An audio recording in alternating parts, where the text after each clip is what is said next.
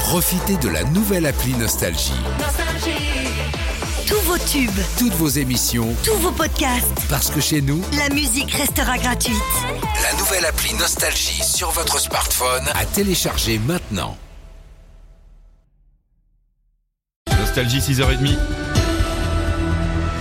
Patrice, les infos s'il vous plaît. Bonjour Philippe, bonjour à tous. Une assemblée nationale plus jamais divisée à l'issue du second tour des législatives. Le camp Macron est loin de la majorité absolue. La percée historique du Rassemblement national qui a raflé 89 sièges à l'Assemblée. La météo du jour, des nuages ce matin du sud-ouest au nord, un temps ensoleillé à l'est et au sud. Un désaveu cinglant, une grosse claque. Voici comment la presse qualifie le revers subi au législatif par le camp du président Macron qui va devoir apprendre composer, à composer pour avancer. Les Français ont contraint les partis à gouverner différemment à l'issue des législatives. Le président Macron apparaît isolé ce matin avec une assemblée sans majorité claire dans laquelle son camp recule fortement profitant de la gauche que de l'extrême droite. Le second mandat d'Emmanuel Macron sera un quinquennat de négociations, de compromis parlementaires. À l'issue du second tour des législatives, les candidats ensemble remportent 245 sièges devant la coalition de gauche NUPES et, ses alliés, euh, 137 sièges. Le RN réalise une percée historique avec 89 sièges. Euh, Cela constitue l'une des grandes surprises de ce deuxième tour après une campagne en retrait effacée par le duel entre le camp Macron et la gauche. Le RN, euh, qui ne comptait que 8 députés élus en 2017, pourra former un groupe parlementaire pour la première fois depuis 1986 avec sans doute Marine Le Pen à sa tête.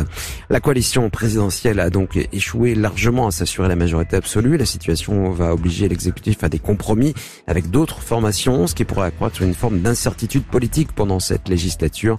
Euh, Michael Bobonne, politologue et maître de conférences en droit public à l'université de Haute-Alsace. De toute façon, Emmanuel Macron devra composer avec d'autres forces politiques, sans doute devra composer très régulièrement, donc on risque de voir des, majorités se faire, se recomposer, etc. au fur et à mesure des textes qui, qui vont passer, d'autant plus que euh, cette fois-ci, le, gouvernement ne pourra pas compter sur euh, ce qu'on appelle le 49-3, donc ce qui permet finalement euh, au gouvernement de faire passer un texte sans vote formel à l'Assemblée nationale, eh bien cette fois-ci, euh, le 49.3, on ne pourra plus compter euh, dessus. Donc nécessairement, il va falloir euh, composer avec avec ces autres courants politiques. Donc avec quel courant politique, avec quelle va être la recomposition du paysage politique cette fois-ci. va- C'est compliqué de, l'imaginer. Tout cas, à mon sens, je vais garder euh, euh, ma carte d'électeur tout prêt en cas de, de nouvelles législatives euh, anticipées prochaines.